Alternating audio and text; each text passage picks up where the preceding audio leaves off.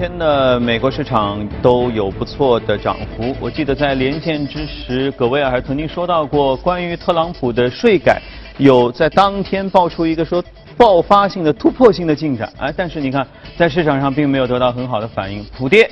呃，虽然跌幅都很小啊，基本上都在跌了百分之三点呃零点三到零点四之间啊，就这样一个数据。我们来连线一下前方记者葛威尔，请他来介绍一下他知道的情况。你好，葛威尔。早上，主持人各业，美国股市受到了美国总统特朗普周二晚间讲话的影响而承压下跌。与此同时呢，在怀俄明州杰克逊霍尔央行行长年会召开之前，投资者的情绪也趋于谨慎。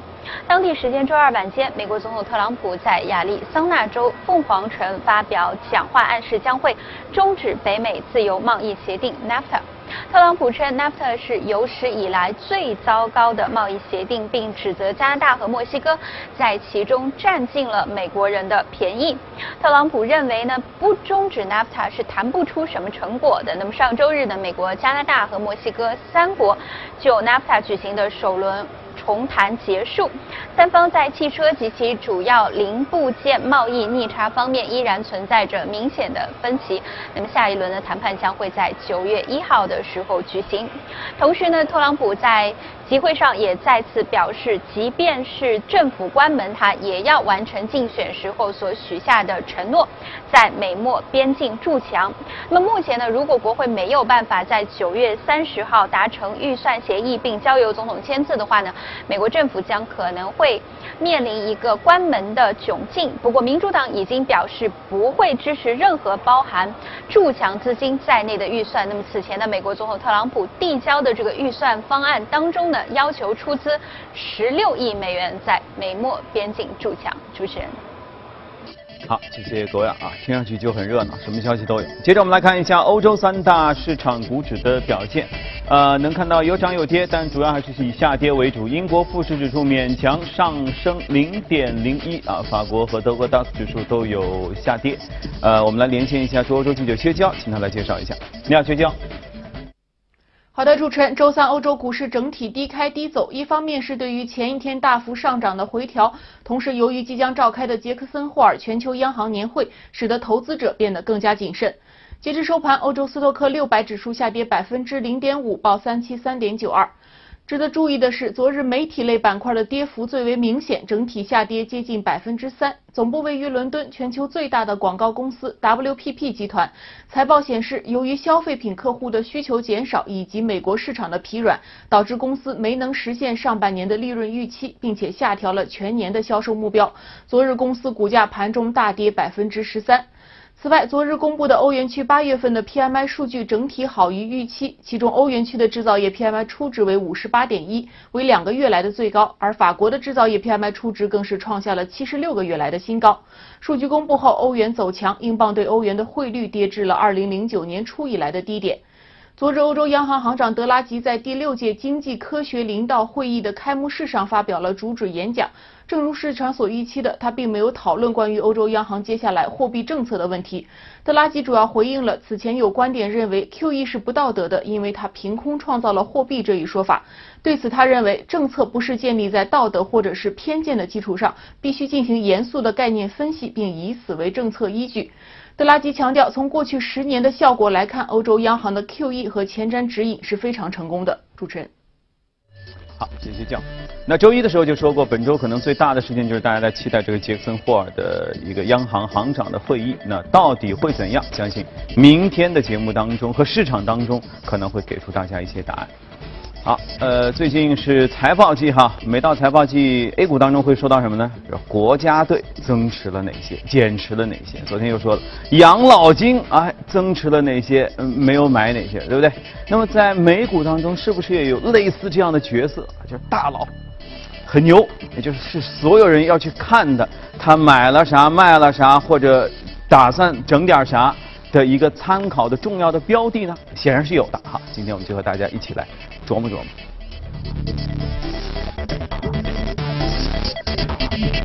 好，今天我们节目当中请到的是点石财经的朱昂。我刚才说的这个还对得上吗？巴菲特算不算是美股当中的比国家队那个养老金应该这这身份地位应该差不多吧？差不多是美国的，属于美国的国家队。美国已经就是国家队级别哈。对。当然，哎，像巴菲特这样一个级别的这这这个投资的公司，还有其他的类似的吗？嗯，其实在美国还是呃作为一个私募的一个基金来说，因为巴菲特他不是一个公募基金。嗯。呃，其实，在体量和规模上还是很少有跟巴菲特能够相提并并论的，在在整个股股票市场上的这样一个影响力，因为整个伯克希尔哈撒为它最近一个季度它的持仓是一千六百二十亿美元啊。那如果光从美国的股票市场多头来看的话，它应该是最大的。虽然可能全球最大的一家对冲基金是达里奥的呃桥水 Bridgewater 两两差不多有大不多两千亿美金的这样一个规模，但是 Bridgewater 它主要是买卖一些商品啊、期货呀，就是各种各样的外汇啊，就是它其实在股票上面是没有巴菲特那么多，就参考性不强。参考性。那哎，我来问一个这个，其实一直我挺想问，但是似乎没有找到。特别可以问的人士哈，既然我觉得你今天说到了巴菲特，因为其实每年或者说每年当中会有好几次，大家都会说巴菲特的伯克希尔哈撒韦公司持仓有哪些变化，对吧？新进了啥，退出了啥等等。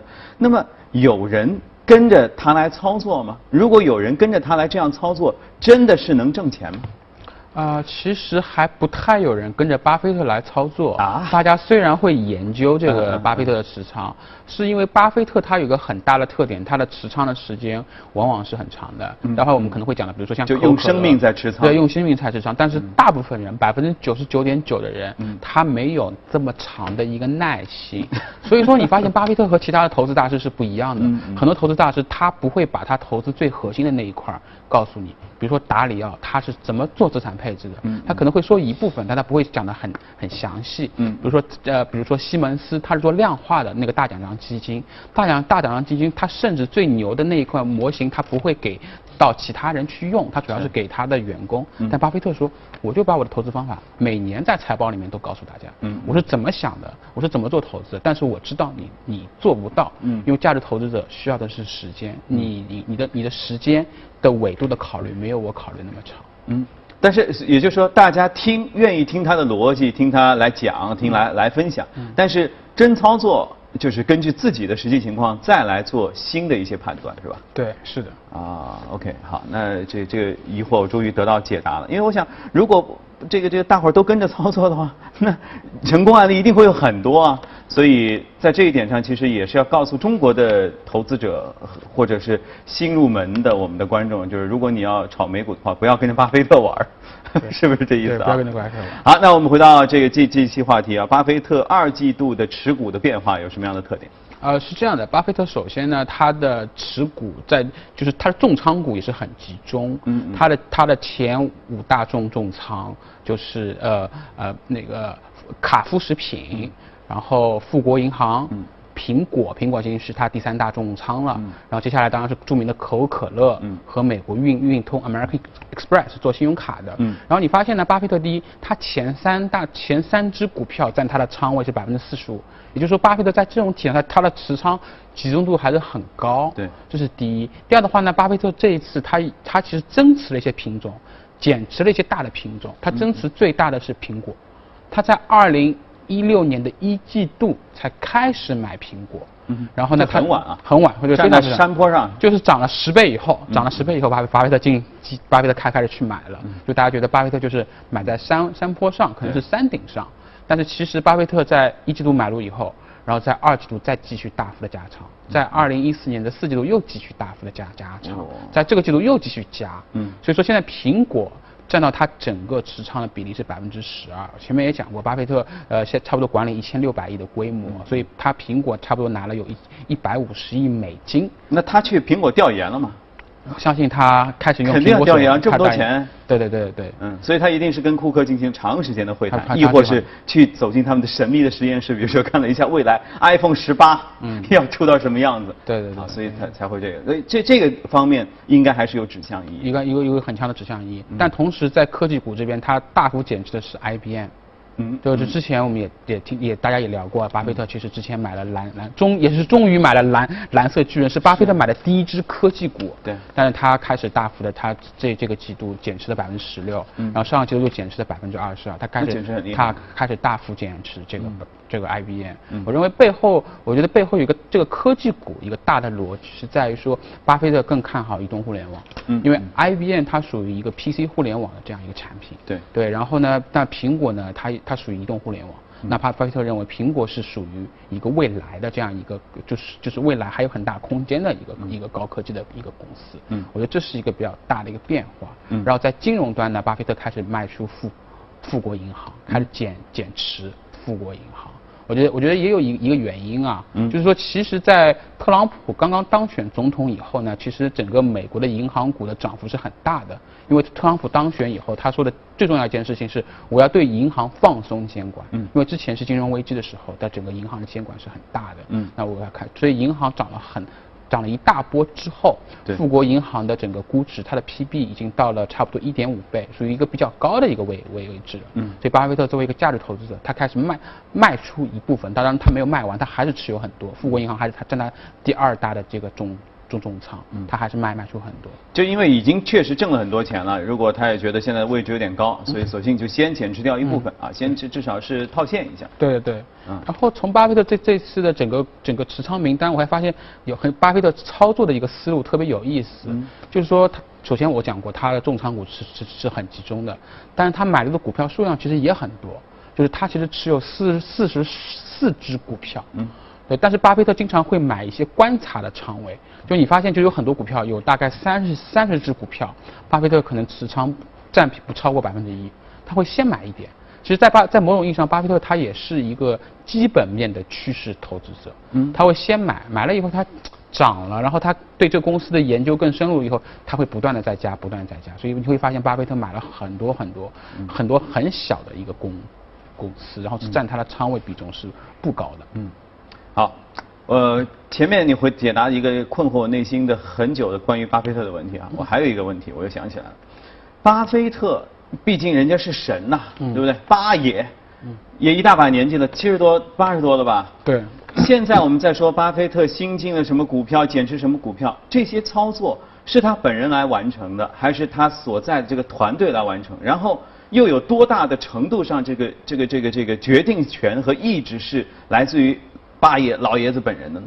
呃，从巴菲特历往的操作来看的话，基本上还是由他和他的合伙人芒格来决定的。当然，芒格是一个更老的老。对啊，阿维加一块都一百八十多了。对对对对对。所以就他们俩，他没有其他团队当中其他的智囊人分析师给他写东西吗？巴菲特没有没有分析师。巴菲特曾经有有一个纪录片啊，就是叫叫做就是就是讲巴菲特的这样一个生活和工作的。就他其实是一个在一个很小的办办公室，对，然后人也非常少，对，开一货车。对，开一破车早上去买一麦当劳，对，买个麦当劳套套餐，对，去去去公司。对，巴菲特其实他是一个很小的一个团队化的这样一个运作。嗯。然后他，但是巴菲特的好处是他把大部分时间，第一他用来研究，他不太交易。巴菲特办公室甚至基本上都没有什么电脑，他都自己看一些公司的财报。那第二呢，就是巴菲特他持有的资金成本是很低的，所以他能够长期持有一些一些。个股就是长期持有几十年几几十年，包括我们之前讲的卡夫，卡夫其实是他之前买的那个亨氏番茄酱，最后被卡夫收购了，它变成巴菲特的股票了。包括我们讲的可口可乐，其实巴菲特在九十年代就开始买，然后然后几乎没有任何的交易，就是他一直买买了拿了拿了二十多。多年，包括 American Express 美国运运运通，嗯，它也是其实持有了很长的一个时间。对。然后我们发现发现还有一个现象，就是我可能重仓股里没有讲到的，就是巴菲特有很多交易，它并不是来自于二级市场买卖股票，是，而是它来自于买卖公司的可转债和优先债。嗯。比如说高盛，高盛什么时候买的呢？零八年金融危机的时候，大家可能还记得啊，就是跌到最底部的时候，巴菲特说：“同志们。”我要买股票，他说了一句话叫 “Buy America, I am”，对，然后他当时就说我买的是高盛，但其实很多人没有意识到，巴菲特买的是高盛的优先股。优先股什么意思呢？只要这个公司不破产，巴菲特就能拿到百分之八的年化的一个票面利率，嗯然后还有一个转股权。所以在高盛上，巴菲特也是赚了有一倍的，嗯，无风险，我叫做无风险收益。哇，所以这个套路深呢，老法师套路深，我们一定得呃看到更深入一层的东西，不要只看到表面，否则的话，这个以我们有限的生命，恐怕也也也玩不转 这件事情哈。好啊，关于这个呃八神的玩法，我们先了解到这里，我们这个一起来看一下昨夜异动美股榜上的情况，来看一下。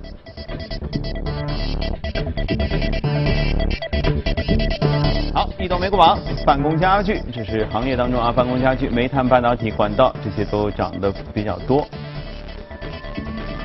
个股方面，生物科技，生物科技啊，一直是生物科技，服装店、个人服务这些都涨幅不错。今天我们要说到一家，其实大家很熟悉的易车啊，就应该就是易车网吧？你看，中国互联网信息服务公司。嗯嗯。易车网，我们知道，就是你有时候要看车或者看一些车评，对吧？有时候就会打开这个网站，然后，呃，他还会给你一些做一些车型对比啊什么。我印象中还，他还一直是是一个 PC 端的东西。现在有什么样的发展吗？呃，现在有两个发展，第一就是它其实已经变成了移动端的东西了。嗯。呃，大家买车的话，有时候其实买车这个环节里面有大量的信息不对称。对。就是每家经销商可能价格都不太一样。嗯。然后甚甚至你可能还要跟经销商去聊聊聊聊去还价，其实这个过程它并不是很愉悦的。嗯。就是它是和一个和经销商之间在博弈的过程。OK。对对对。但易车的话呢，它会帮你搜索到各家经销商的价格，帮你去对比。所以说它是。第一，第一层它是个流量入口，嗯，但我今天要讲的是易车，其实在过去这一年，它做了一个很大的变化，嗯，就它的它通过易新网，它下面的一个子公司推出了推出了汽车金融的这样一个服务，嗯，也就是说什么意思呢？就现在你可以去贷款去买买车，嗯，而这个业务现在增长的非常非常大，嗯，而且我们如果看美国的话，其实美国整个汽车消费金融是一个非常大的市场，嗯，就这就是美国所有的汽车广告，它它不管是奔驰也好，宝马也好，它不会告诉你说这辆车是要卖多少钱，他只会告诉你说一个月三百五十八美金把宝马开回家，这叫月供多少？月供月供，对对对。甚至还有一些广告会说日供多少？日供你一听啊，日供两块钱，你觉得哎很好啊，嗯，你就就车子就开回去了。对啊，所以其实这个这个广告的套路。就老美都是这样的，所以就是说，我们看任何的电影，包括变形金刚，就是你会觉得他们没付多少钱就把车开走了，实际上就是付了一首付。对，付了一首付，付了一首付。然后每个月，然后我发现特别有趣，就是中国现在整个消费年龄结构到了九零后，嗯，九零后他更容易冲动消费。有些人大学刚毕业，工作没工作了一年，嗯，但他就想买买个 BMW，他就想买辆奔驰。呃，他那他怎么办呢？哎，他就通过汽车金融，我每个月付个几千块钱，我就可以开一辆豪豪车了。那很多人想，那我本来要奋斗个五年啊，才能开开一辆很好的车。嗯，所以这种冲动消费。带动了整个汽车金融的消费，而且它是一个非常大的市场，而易车就是刚刚开始，就是已经在这一块的转型是非常成功的。然后我再给你讲另外一个数字，就是当年在福特汽车，当然是在零八年金融危机之前了，最鼎盛的时候，它的汽车金融公司的利润是福特汽车公司利润的四倍，就就是说他卖车其实不赚钱，其实卖车他不赚钱，他可能卖辆车赚一千块钱，但是他通过这个这个汽车金融，他收利息。利息他可能可以赚个三千块钱最后。啊，所以所以在买车的时候，因为这这个我很久没去 4S 店买车，这个买车的时候一般会有人给你推荐，除了讲车子性能好之外，他还会另外一份就是他就跟你说首付只要多少钱，然后月供多少，对，你就可以有一个非常优惠的价格就车子开回去。对，所以他们是呃，因为我因为我前面在想。很多店里面有自己的汽车金融的服务嘛，就不同的汽车品牌也带着。那为什么大家要去，比如说去易车网的，而不去这些汽车品牌本身提供的呢？那还会说什么零利率啊，什么什么的事儿？啊，它核心还是在于易车它本身作为一个流量入口。它如果它带来的这样一个流量，嗯，它会帮你做一整套的这样一个汽车金融的这样一个服务，嗯，所以说在价格上的话，它也去会跟经销商去谈一个这样一个价格，所以说它你会你会你会当然你会看到它的这个经销商不同的车型的一个报报价，嗯，对，所以说其实我们看到从另外一层一层转型上，你看整个移动互联网它的流量过去只是卖广告。嗯，就是我我们叫 CPM 的模对模式，嗯，目前未来转向到了叫 CPS 的模式，就是我通过销售，我要把流量最后转化成交易，因为整个不管是任何市场，最值钱的是交易等的东西。OK，好，这个我们又学会了一个新的套路哈。那大家以后买车的时候，那其实善用这个汽车金融，对于消费者来说也没什么坏事，对不对？其实对消费者来说，就提前享受了嘛。提前享受，对，提前享。但是其实对消费者来说，消费信贷，嗯，对消费者来说是非常不利的，是非常不利的。对，就是是因为大还的多吗？就还的非常多，其实是还的非常多。其实它理论上来说是一种智商税，就他会告诉你啊，每个月利率百分之一点几，但你把一年加总哦，百分之十八。百分之八，比银行贷款利率高得多，高得多。对。在这里是正在直播的，从华尔街到陆家嘴，现在是北京时间的早上七点四十二分，我们一起来了解一组最新的欧美公司方面的资讯。惠普在美国股市周三收盘之后发布了该公司截至到七月三十一号的二零一七财年第三季度财报。报告显示，惠普第三季度的净营收是一百三十一亿美元，同比增长百分之十。来自于持续运营业务的净利润是七亿美元，同比下降百分之十七。而劳氏公司周三的股价是大跌了近百分之六。此前的这家家居装修零售商公布了第二季度的财报，报告显示公司第二季度每股收益一点五七美元，低于预期。公司第二季度的营收是一百九十五亿美元，预期的营收是一百九十五点三亿美元。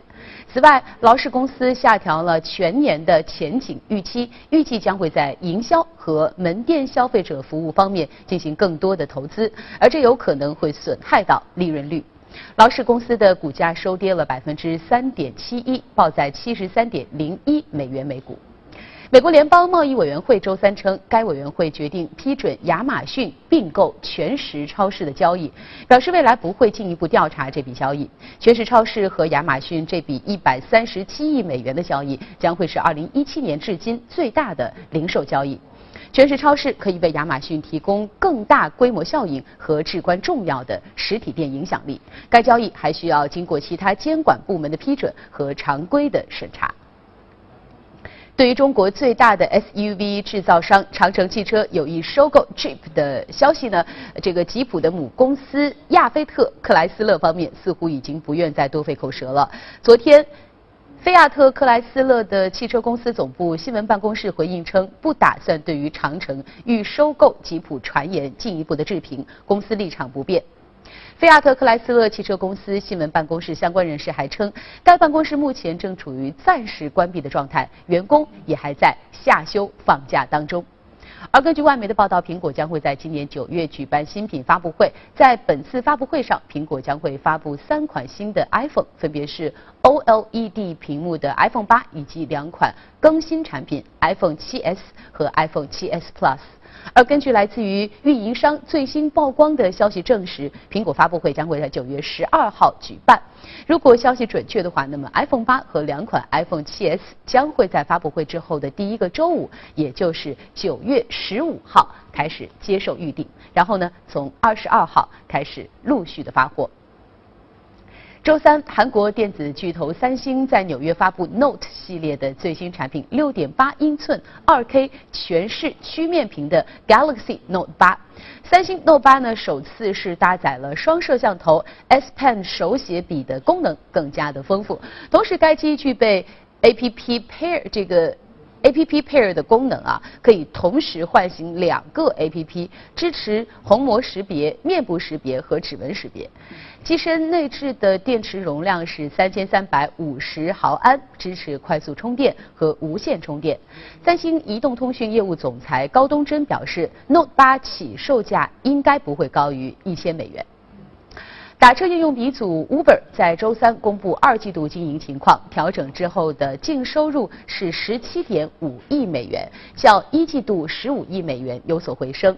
国际业务出现了百分之一百五十的增长，净亏损六点四五亿美元，较一季度下降了百分之九。公司正在努力的控制开支，以补贴司机和用户，但是盈利依然是遥遥无期。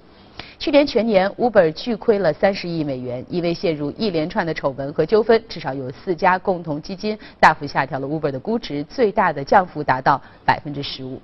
好了，公司方面的消息就是这些。接着我们进入到今天的美股放大镜，把时间交给阳光。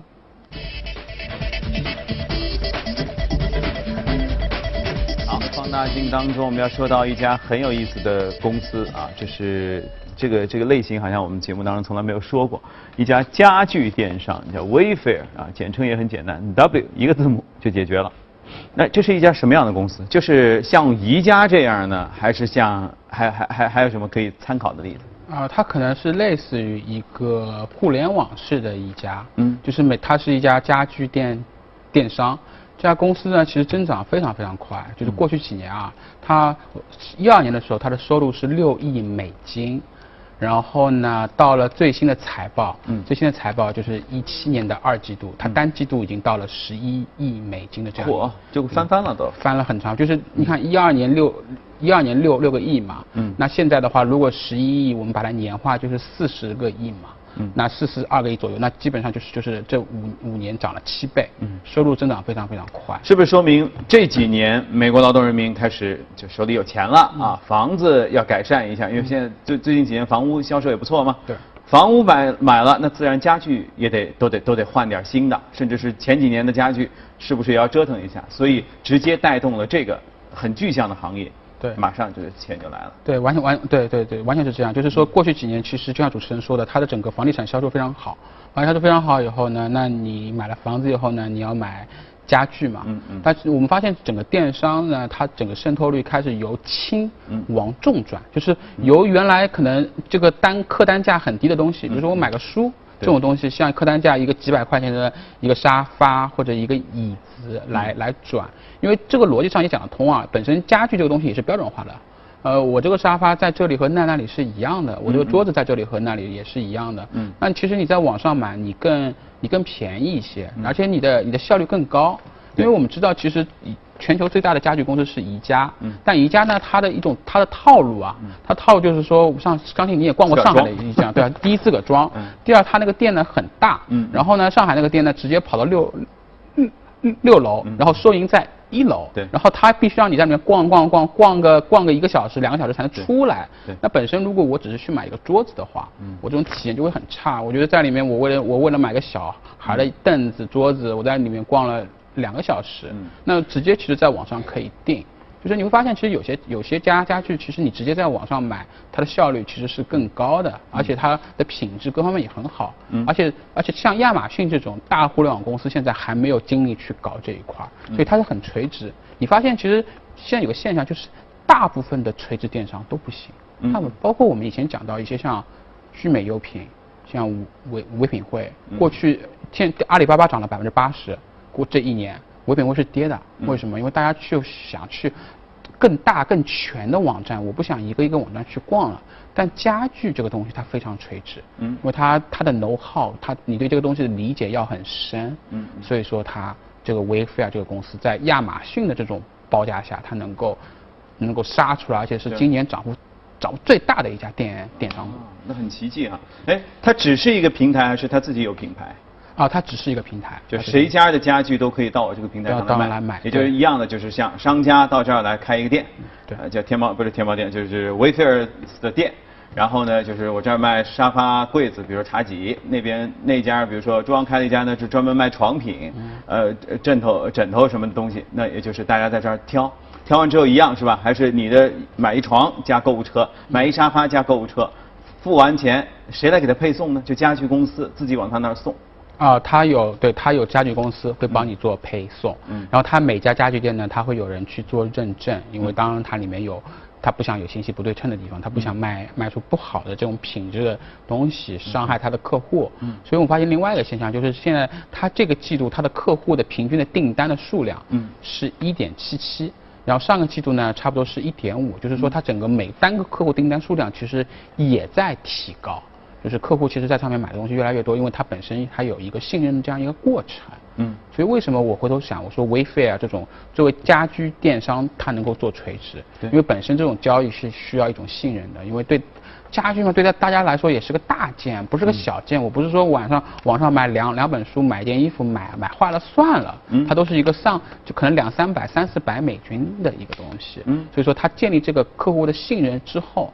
大家对它的粘性就会很高，然后口口相传。但我有担心哈，因为家具市场我挺我其实还挺爱逛的，但是往往就是这样，就是我们很难把握整体的风格呀，对不对？我们去逛一个很大的家具市场，比如说宜家或或者其他什么美凯龙之类的。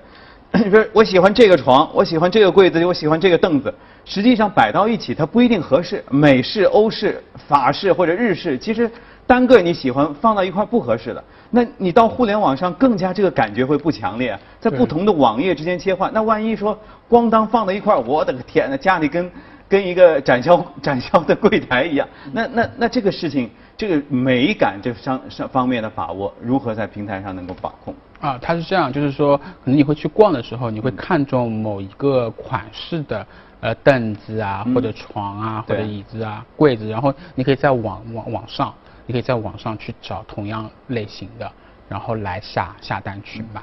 所以说，其实这个也是能够。实现的，当然它并不是所有的家家具现在它都就是大家可可能有些家具它还是需要去实体店去买去采购，但是我说的是相比宜宜家这种，其实宜家很多家具的质量也很一般，然后呢，其实它的整个搭配组合也并不是说那做的那么的好，那它对于这种大的家家具厂商，它有一个比较就是大的一个冲冲击啊，对，那他支持退换货吗？因为美国商场买东西是随时他他支持他支持退换货啊，所以就是万一买一个凳子发现实在风格不搭，对，那就就就退就退了，七天无理由。对对对，退换。然后美国呢跟中国还不一样，在于说美国人他搬家的频次很高，因为很多美国人他其实不买房，他租房，对，他这两年在这边生活，那两年在那边生活，所以他他家具的购买频次会比中国人高。中国人可能结婚装修，装修好以后。平时就不太会再去添置一些家具了。对。那美国人可能经常会举家搬迁去一个地方。嗯。所以这导致整个美国家具市场的整个空间也会比中国更大，也会出现这样一个垂直的。搬家的时候，原本屋子里家具就不要了吗？呃，基本上就不要了。就美美国呢是这样的，美国又经常你在美国的话，你看到就叫所谓叫 sale，嗯，就是如果我搬家了，我要把这个东西打折去卖，嗯，可能这椅子我两百块钱买的，我直接二十块钱不要了，我就二十块钱卖卖掉，会经常会看到这种很多很多对啊，所以一种是就你搬走之前把东西全东西全都卖光，还有一种是你你搬进来发现哎这一屋子东西都不喜欢，嗯，于是就就就说我不要了。嗯，一般你搬到一个房间里面去的时候呢，这个房间其实除了地板就是基本的东西以外，它都是空的啊，都是空啊，因为一般一般交房的时候就是全部都东西都都卖掉了或者扔掉了。OK，所以不像我们这儿一般租房子的话，他希望房东基本上东西都得配齐，拎包能入住。对。啊，所以在美国他是希望住住呢就打扫的干干净净，就我爱添点啥就添点啥。对，是的。OK，好。我甚至在 YY 这样一个想法，因为我们有时候家具的尺寸呐和房间是不是合适啊？想放进一三人沙发，实际上只能放进两人沙发。那住户没这个概念，是不是他会支持类似，比如说我的房型图给你发给你，然后你们来就网站或者平台来帮我界定说，您这儿只能放一三尺的床，不能放一两尺的床之类的这样的事事情。对对对，它可以就是我觉得现在这个 Wayfair 还没有提出这样的服务啊。但是我也是在 YY，就是说，我觉得就未来可能会通过一些 AR、VR 的这种产品，对吧？帮你把这个房型就通过虚拟现实帮你设设计好，然后你把整个家具搬进去。对，改造房子啊，一直是一件很有意思的事情哈。大家有兴趣的话，也可以去尝试一下。好，那内容我们先关注到这里。